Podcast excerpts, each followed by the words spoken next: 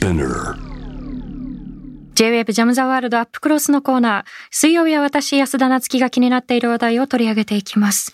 さあ、今月の3日、川崎市にある市の交流施設、川崎市ふれあい館に在日コリアンを脅迫するハガキを送ったほか、川崎市内の小中学校に爆破を予告する脅迫状を送ったなどとして、威力業務妨害の罪に問われた川崎市役所の元職員に対して、横浜地方裁判所は懲役1年の実刑判決を言い渡しました。川崎市では昨年の12月に全国で初めて刑事罰付きのヘイトスピーチ禁止条例が可決、成立。今年7月に施行されたんですが、問題は解決したと言えるのでしょうか？ヘイトスピーチの現状とそして解決に向けた課題について、弁護士の諸岡康子さんと考えていきたいと思います。え諸岡さん、こんばんは。こんばんは。よろしくお願いいたします。よろしくお願いします。はい、早速伺っていきたいんですけれども、えー、まず今回実刑判決となった川崎市の元職員が起こしたこの事件なんですけれども、え大まかな内容あらましいというのを教えていただけますでしょうか？はい。あのひどい内容なんですけども、はい、えー、っと具体的にある程度具体的にお話しします。ええー、今年1月にふれあい館宛に在日韓国朝鮮人をこの世から抹殺しようなどと書かれた年賀はがきが届いて、また1月27日には川崎市の事務所にふれあい感を爆破する在日韓国人をこの世から抹殺しようなどと書かれたハガキが送られてきたという事件です。うん。あのこれ明らかなハイトヘイトクライムと言えると思うんですけれども、あの、おそらくこういったハガキを送りつけられた側としてはもう命の危険を感じるような状況だったと思うんですが、例えばこのまあ脅迫の影響だったりですとかあるいはこのふれあい館、はい、いろんな年代の方が集いますけれども特に子どもたちの拠点でもありますよね、えー、そういった子どもたちに対する影響だったり諸岡さんどんなふうに聞いていらっしゃいますか？と具体的にはですねその、えー、同じ年のあ前年の1月2月に比べて特に子どもたちの利用者の数が3500人大体3割ぐらいも減ってしまったそうです。っていうのはやはりあの実際にまあ爆破まで言われてますから、うん、あの当然子どもたちは恐ろしい思いをしてで職員の方々にあの自分たちは殺されてしまうのと怯えた声で、えー、聞かれたことがやはりあの知恵さんたちはもう忘れることができないっていうふうにおっしゃってました。うんあのおそらくこのふれあい館に送られてきたこのハガキの影響、このヘイトクライムの影響というのは、瞬間風速だけではなくって、非常にこう、長い時間をかけて利用者たち、子供たちに影響を及ぼしてしまっているということが、今のお話からも伝わってくるんですけれども、あの、私もこのふれあい館っていうのはたびたびお邪魔させてもらっていまして、あの、まあ、在日コリアンの方々、地域の方々にとって非常にこう大切な拠点なのかなというふうに私も感じてきたんですが、あの、諸岡さん自身はこのふれあい館どんな意味を持つ場所だというふうに捉えていらっしゃいますか？はいあのもともとふれあい館っていうのは多分全国で唯一ではないかと思うんですけれども、ええ。自治体がその地域における差別をなくすために日本人と外国ルーツの人たちが共に生きていけるような、えー、そういう場としてあの公費で設置した施設で条例も作っています。でそこでその子どもたちやその在日大変苦労された在日市政の方々などの、えー、居場所でもありまた地域の方々と交流するさまざまなその文化活動をやっているところでもありますし、あの私が大変印象的だったのはその町内会長さんがもう地域の宝だっておっしゃっていて、えー、で実際にその会長さんはその脅迫年賀状が来た後にもう一日も欠かさずに自主的にそのフレーカーの見回りをしてくださったそうで。あそうなんですね、ええだからそれだけ大事にあのされている本当に大事な場だと思います。あの私もお邪魔させてもらった時にですね多様なルーツの子どもたちの学習支援だったりですとか、まあ、あるいは学習の機会っていうのをこれまで奪われてきてしまったあの在日1世2世の方々のこう識字の学習の機会だったりですとか本当にさまざまなかけがえのないまあ、機会の拠点だったなというふうに思うんですよね。で、あの、先週の木曜日にですね、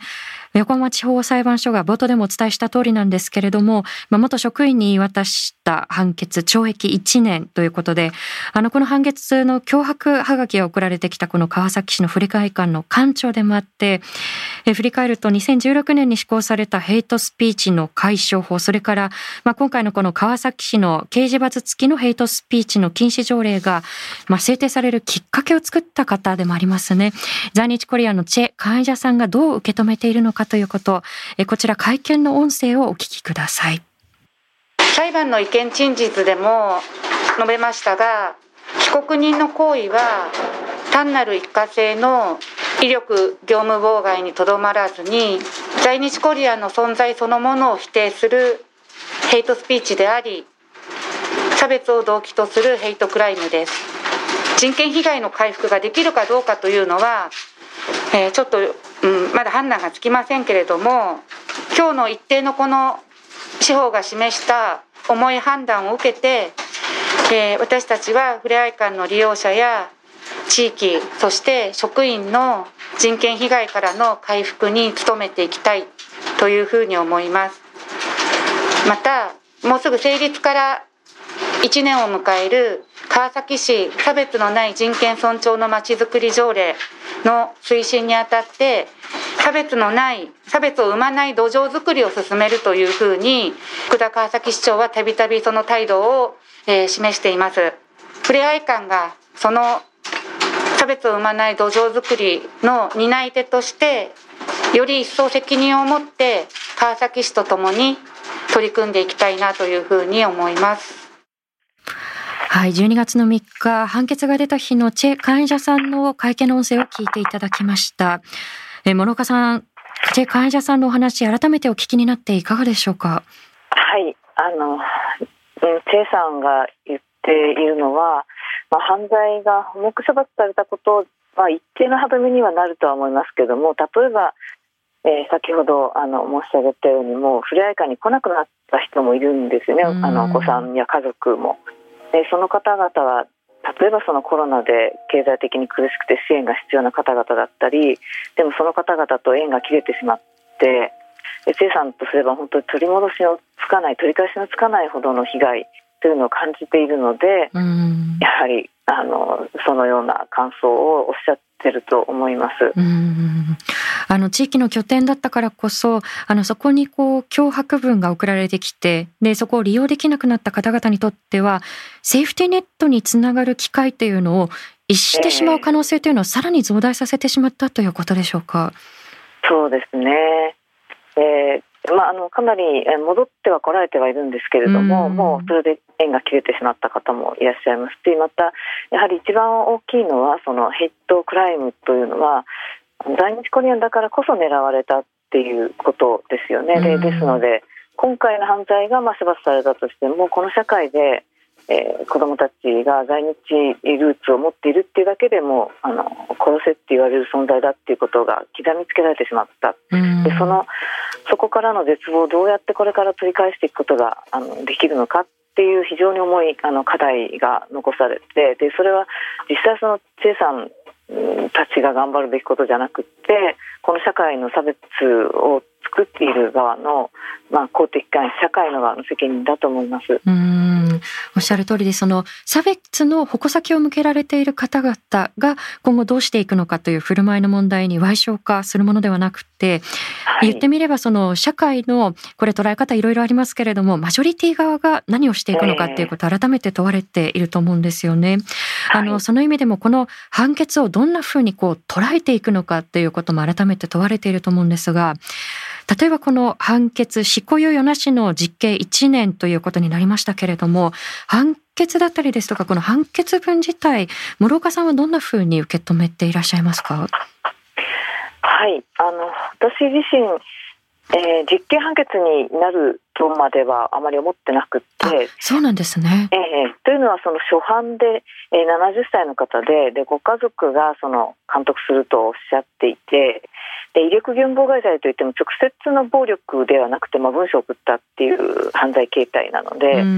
なかなか通常ですとその実刑にはならない、えー、事件なんですね。えーでそれがまあ実刑となったっていうことは、まあ、実質的にはそのヘイトクライムにた、えー、について、えー、特にそのフレーカンに対するその取り返しがつかない深刻な被害なども、まあ、考慮に入れて判決を出していただいたのかなとは推測はできるんですけどもただ実際はその差別的な動機っていうのは被告人本人もあの後半では認めてましたし、で検察官もその差別的なものであるっていうことをあの論告求刑の時にもおっしゃっていたので、えー、そこをその明確に判決文で書いていただければまあえー、より良、えー、かったとは思っています。そうですね。あの私も実はこのまあ判決の日に裁判傍聴に行きましたけれども、その通常業務を妨害したということは判決文に盛り込まれていますけれども、あのこれが差別に基づいたものである、あるいはヘイトクライムだっというそういった明確な記述はなかったということですよね。そうですねそこのところがあと、まあ、もうもう一個踏み込んでほしかったですけれどもそれはまあ裁判官個人の問題というよりもやはりその日本の法制度でえー、差別的な動機であったらばそれを重く処罰するというようなそのヘイトクライムの制度がないですしヘイトクライムとは何かとかそのヘイトクライムの特別の対策が必要だっていうことをあの政府なり裁判所っていうのがちゃんと打ち出していないっていうことがやはり問題だと思います。あの例えばこれは諸岡さんが先日の3日の会見の中でおっしゃっていたと思うんですけれどもそのイギリスなんかはそのヘイトクライムに特化した部署があったりする。でも日本の中ではシステムとして、えそこに特化して向き合っていこうという機関というのがない。法体系が乏しいということになるんでしょうか？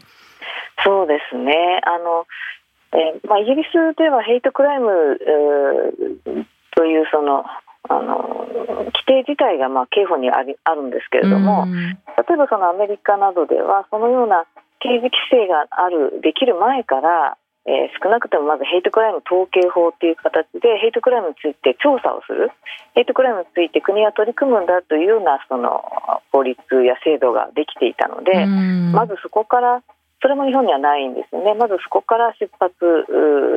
せざるを得ないのかなというところです。なるほど。そのまあその法体系として国レベルでのその法整備だったり制度の改革というのが不可欠だと思うんですけれども、あのそれからこういった問題に関しては、はい、あの行政だったり自治体がどんなふうな声明を出していくのかということも非常に大きな鍵だと思うんですね。で例えばこの事件の判決を受けてのまあ市の側からのリアクションというのは諸岡さんいかがでしょう？当然、えーまあ、ひどい人権侵害だということはその市長が発言をされていましたしまた、あの1月のあのフレーカーに対するハガキの直後には市長が明確にこれはあの差別に基づく犯罪だというふうにあの批判をされていたので、川崎市はその、まあ、条例ができたこともあって、えー、市長はあのきちんと批判はされていたと思います。なるほど。あのこういった自治体が差別に対して沈黙をしないということも一つ鍵になっていくと思うんですが、さあ2016年にですね、これは国レベルでのお話になるんですけれども。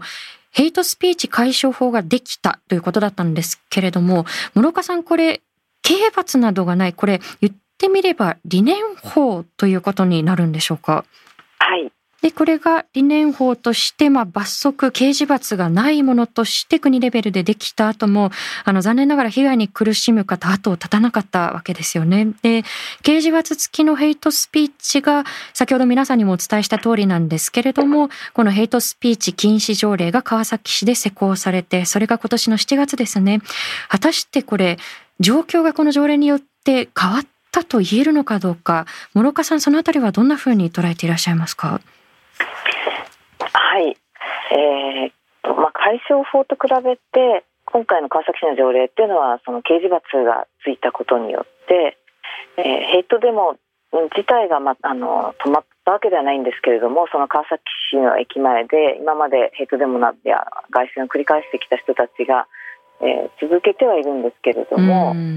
ただその内容ですね。その内容が禁止条項っていうのがあるのでそこに当たらないように、えー、非常に抑えたトーンになっていますしまた条例によって川崎市の職員があの毎回現場に来るようになったので、えー、その市の職員を大変に意識していますしまあ、あの露骨な表現っていうのはほとんどなくなったというのは成果とは言えると思います。なるほど。まあ、一定の抑止効果はあったにしても、ただ川崎市の駅前でのそのヘイト外線というのは相変わらず続いているということで、私もあの取材に行ったことがあります。まだまだ課題が山積みというところではあると思うんですけれども、それから運用面で、はいえー、ご質問が来ています。ラジオネームグリーンさんからいただきました。ありがとうございます。市民からの通報によって自治体がヘイトスピーチに該当すると思われる情報を得た場合、警察など他の部門との連携が不可欠になると思うんですが、具体的な運用方法まで決められているのでしょうか？詳細な行動マニュアルやガイドラインなどはあるんでしょうか？ということ。そのあたりの運用面では諸岡さんいかがでしょうか？はい、川崎市がえ詳細なガイドラインは作ってはいるんですけれどもでそれはあのウェブサイトで公表はされてますけれども警察との連携などについては連携するということは書かれていますけれども具体的にどのように連携しているのかというのはあ公になっていないですね。うん。あの具体的なところはこれからあのおそらく、まあ、実務レベルでこう積み上げられていくところがあるんではないかなというふうに思うんですけれども、えそれからこれ気になっているのがこの川崎市の禁止条例なんですけれどもネット上の書き込みは罰則の対象にはしていないということで、先ほど皆さんに声を伝えさせていただきましたが、ふれあい館の館長であるチェ・カンイジャさん、ネット上の330件ほどの書き込みが自身に対するヘイトスピーチにあたるとして、あの、川崎市に削除を要請していたということがありました。これに対する川崎市の対応というのは、諸岡さんいかがでしょう？はい、えー、私自身、まあ、代理人として、えー、川崎市と交渉はしてきたんですけれども、えっと、まずネット上の書き込みについては、えー、罰則というのは非常にその対象が限定されていてその基本的に路上のもの、えー、公開の場所でのものなので、えー、直接禁止規定のあの対象にはなってないんですね。ただ、ヘイトスピーチ解消法のその2条の定義に当たるものについては、えー、仕組みとしてその市,、まあ、市民からの申し出を受けたものなどについて、えー、専門家による差別防止対策等審査会というのを条例で設置しまして、はい、そこに審査諮問してその意見を聞いてプロバイダーに削除要請をしてまた公表するということになってるんですけれども問題はそれがあの非常にまず遅いということと、ええ、チェさんはその最初に5月に申請したんですけども、えー、今の時点まあ大体半年ぐらいかかってえー、そのうちのごく一部ですね1割ぐらいについてうんと、まあ、一応削除要請と公表というのがされているということと、はい、半年かかったということですよねでも。そうですね。でそれとあの非常にやはり狭められていて先ほどその諮問するっていうふうにあの言ったんですけどその諮問の時点でまず足切りをしてその9割以上を市の方でえー、諮問しないっていうことがやっぱり一番今問題ですね。あの諮問されるのが1割しかないということですね。そうですね。なるほど。ですので、範疇の狭さ、はい。えー、それ以外のもの、諮問した以外のものはヘイトスピーチじゃないというふうにあの市が言ってるわけではないんですけれども、ただ事実上結局放置されてしまって、あとはあの自分で対処しなさいっていうことにまあなってしまうのでそれではやはり被害者の救済として不十分ですよね。なるほどこれあのおそらくそのネット上のその被害というのはまず一刻も早く削除されるということが被害者の救済につながることだと思うんですよね。えー、この、まあ、スピード感と範疇の狭さというものあの諸岡さんこれは具体的にどんなふうに改善をしていくべきだというふうに思われますか？はいあのさまざまな対策があり得るんですけども、えー、まずその狭さについては、えー、東京都やその大阪市などのあの条例と同じようにあのも市民からの申し出があった場合には原則として全部その第三者機関に投げるということにするべきでで明らかにその当たらないもの以外は投げて、えー、意見を聞くっっていうふうにすればまずその足切りの問題っていうのは解決しますよね。でそれからその速度の問題については今その5人の審査会の委員が、まあ、月1の会議で対策しているので、審査しているのでそのそこをちょっと変えていかないとやはり非常にあのどうしても遅くなってしまうという問題がありますので、はい、えー、そこはの人を増やすなりもう一つはその、えー、ネットモニタリングあの他の尼崎市などがやってるような、えー、えー、ネットモニタリングという制度であの審査会などがそのマニュアルを作ってで明らかにこれはヘイトスピーチだっていうものについてはその一つ一つ審査、えー、審査会が審査をするんじゃなくて、えー、えー、マニュアルに基づいて処理をしていくという、まあ、2つのやり方もう一方のやり方も検討するべきではないかと思います。なるほどそのまあ、市の側がネット上をモニタリングしてで、明らかにこれはヘイトスピーチだろうというものはその審査会に投げずに市の方から独自に削除要請をしていくということですよね。そうですねあのっていうのはもともとこの条例ができる前には川崎市ネットモニタリングを始めてたんですよね2018年から。でそのネットモニタリングの制度があったのにで今回条例ができたらその一つ一つを全てその、え審査会にかけてで、まあ、あたかもその裁判のようにですねあの検討してっていうことをやっていくと、まあ、当然やっぱり時間がかかってしまうわけですね。だからそこは条例ができたことによって逆にその被害者の迅速な救済っていうのが今の運用のやり方だとえー、できないことになってしまうのでそこはやはりまあ運用のあの改善でまだこの実質この市のネット対策も始まったのは7月からなので、えー、まあ、今、試行錯誤の状態ですしあと市議会の各会派がやはり現状の運用ではそのチェイさんなどのそのネット上の、えー、ヘイトの被害者の救済になっていないっていうことを指摘して今、運用の改善を求めているところですのでやはり改善されることをえー、求めて期待していきたいと思います。なるほど。この、まあ、運用の改善面というのは多々指摘をされるところだと思うんですけれども、とはいえ、やはりこのヘイトスピーチ禁止条例ができたということは、これまでその差別の矛先を向けられていた方々にとっては、その非常にこう大きな前進だったという声も伺うんですよね。で、あのこれ先ほどメッセージいただいた方と同じ方がメッセージ、えー、ご質問くださってるんですけれども、えグリーンさんですね。え相模原市でも市民団体が罰則付き条例を求める署名を市長に提出したとニュースがありましたが、全国的に同じような動きが広まる広まるのではないでしょうかということで、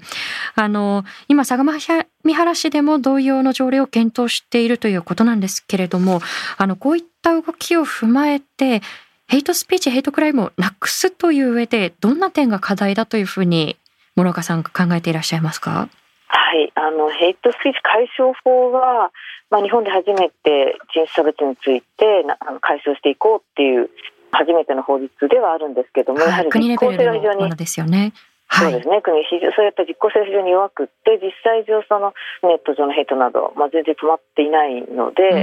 それを止めるために川崎市はやはり実効性を求めて禁止条項罰則付きの禁止条項っていうのを置いてでも一定程度の今効果が出始めているところなんですよね。というのはその禁止罰則付きの禁止条項などがないとその悪意を持って、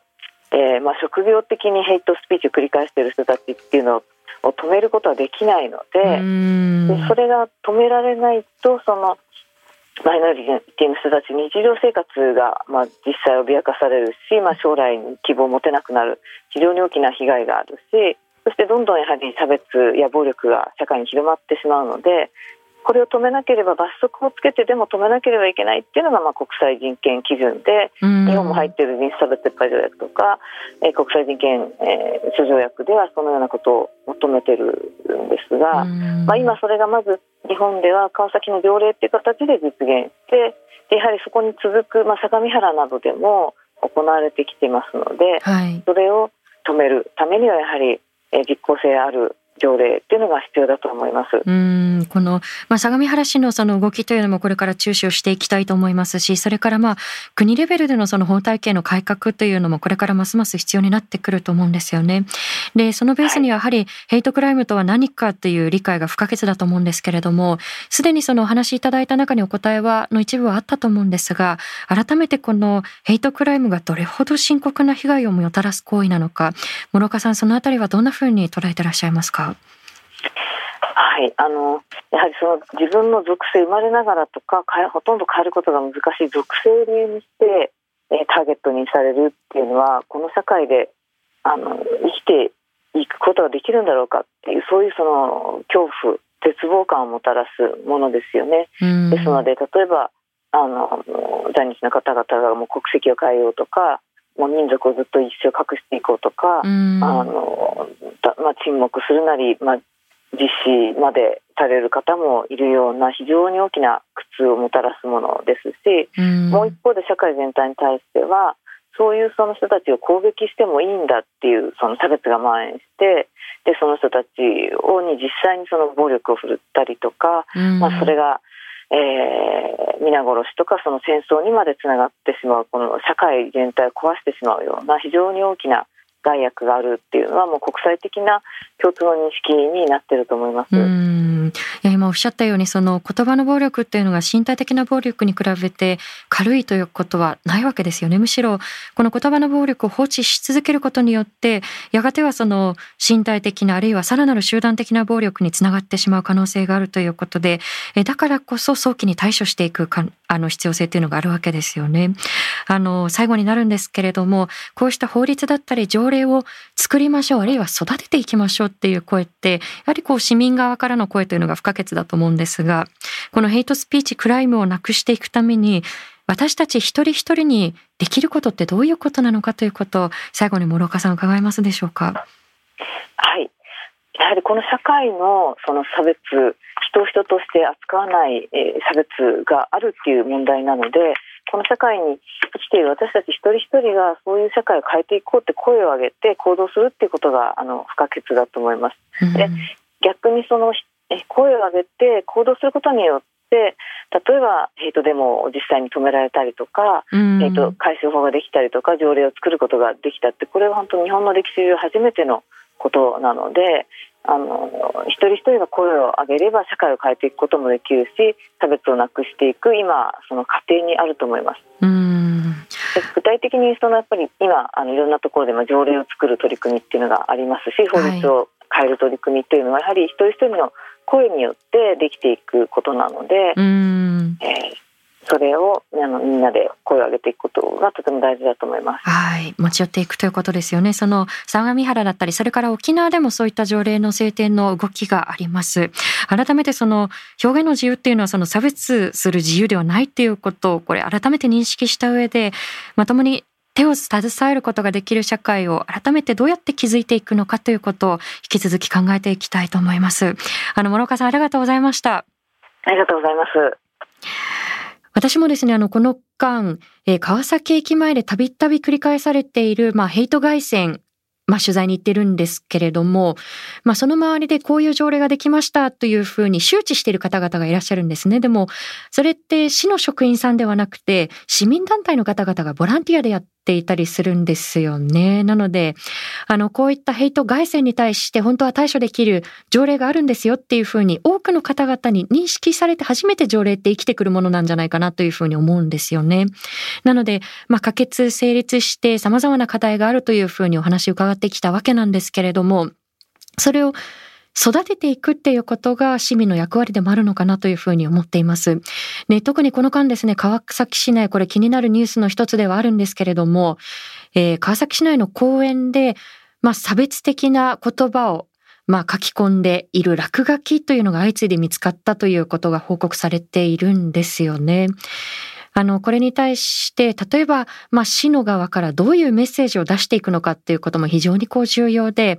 で、例えば、あの、これはあってはならないというふうに、ちょっと曖昧なニュートラルな言葉なのか、それともこれは差別であるっていう明確な言葉で発するのかってかなり大きな違いですよね。で、市のその、まあ、差別っていうものに対する実質的なその沈黙っていうのは決して中立ではなくて、むしろその差別だったりヘイトクライムに貢献力が積極的に関わらないっていうことで、お墨付きを与えてしまうところってあると思うんですよね。なので、あの、せっかくこう、